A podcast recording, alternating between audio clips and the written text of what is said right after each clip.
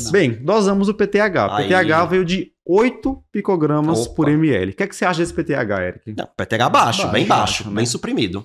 Então, causa PTH independente, certo? Isso. Então não é hiperparaprimária, esqueça a paratireoide do paciente. Vamos atrás daquele leque de condições associadas. Muito bem, condições então. causais. Quais são os exames que eu tenho que solicitar para investigar uma hipercalcemia PTH independente, como é o caso desse nosso paciente de hoje? Tá, então a gente tem que entender, lembrar quais são as causas, entender como essas causas vão levar à hipercalcemia. A malignidade, por exemplo, vai levar à hipercalcemia por quê?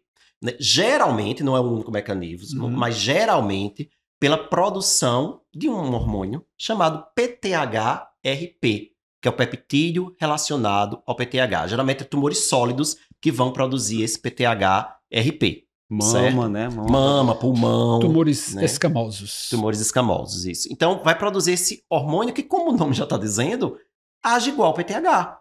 Né? Então, você vai ter um excesso de uma proteína relacionada ao PTH, mas que não é lida pelos ensaios laboratoriais do PTH. Por isso que o PTH está baixo, Sim. certo? Só que se você dosar o PTH-RP, ele vai vir alto. E se ele se ligar ao receptor do PTH, vai causar as mesmas coisas. Cálcio alto, fósforo baixo. Aí já, tô- já pensa que nesse fósforo alto. Não tá com cara de ser isso.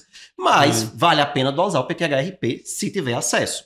Dosa o PTHRP, porque se ele vier alto, pode indicar ali a presença de um tumor e esse fósforo tá alto por outro motivo. Mas, Certo. como age no receptor do PTH, eu esperaria um fósforo normal ou Pouquinho. baixo. Ok. Mas o fósforo alto fala contra. Outra coisa é as doenças granulomatosas que eu falei, que elas produzem o calcitriol. Elas têm a enzima 1-alfa-hidroxilase que produz o calcitriol. Então, eu devo dosar o calcitriol, que é a 1,25 de De hidroxivitamina D, Certo. certo? E o que é que ela faz? Ela age no intestino, aumentando a absorção intestinal de cálcio, por isso gera hipercalcemia, e, E- de fósforo. É. E aí causa hiperfosfa- hiperfosfatemia. Por isso então que eu eu já disse. fico ligado com esse fósforo alto que pode ser isso. Já seria o tava quê? batido, ó. É, sarcoidose, tuberculose, Isso, hanseníase. linfoma É. também pode dar esse, Isso, Linfoma, esse doenças é, é, é, hematológicas, elas podem causar hipercalcemia não pelo aquele mecanismo PTHRP, mas pelo aumento da produção de Certo. calcitriol. E tem outra coisa que deve ser dosada, a 25 hidroxivitamina D, a Claro. boa e velha vitamina D que a gente dosa, Uhum. né, para avaliar se não é intoxicação por vitamina D. Tá? E na intoxicação por vitamina D, geralmente eu vou ter uma vitamina D, uma 25 hidrox, acima de 100, certo? E por você ter muito substrato, você vai acabar tendo muito calcitriol também e o fósforo pode vir alto. Boa. Isso. Tá? Então, também poderia ser um caso aqui, além da. Pensando no fósforo, se esse Certo. fósforo for uma pegadinha, né? Pensando que além da, da doença granulomatosa, poderia ser também uma intoxicação por vitamina E D. geralmente quando pede um, pede o outro. Pede né? um, Assim, pede você o não outro. faz muita. Um Isso. TSH também seria bem-vindo. Sim, aqui, né? Se houver clínica de tireotoxicose.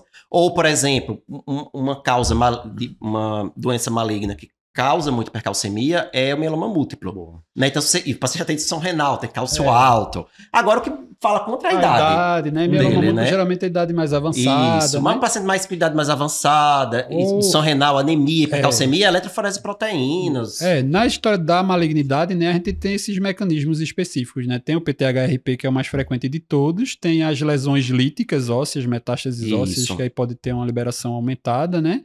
Tem a história é, relacionada à, à- à própria produção do tumor de PTH, uma molécula de PTH, que pode ter uma É mais rara, mas pode essa acontecer. é bem, rara, mas pode acontecer também. Você tem uma, uma neoplasia da malignidade PTH dependente. É, aí é a, a pegadinha da pegadinha seria É, isso. super pegadinha, né? E esse mecanismo da, da 1-alfa-hidroxilase. Lembrar que essa 1-alfa-hidroxilase, ela geralmente, a ativação dela é dependente de PTH. Aí a gente diz que os granulomas e as neoplasias hematológicas produzem uma 1-alfa-hidroxilase independente Independente. da vitamina Isso. D. Ela fica ativada constitutivamente. Isso.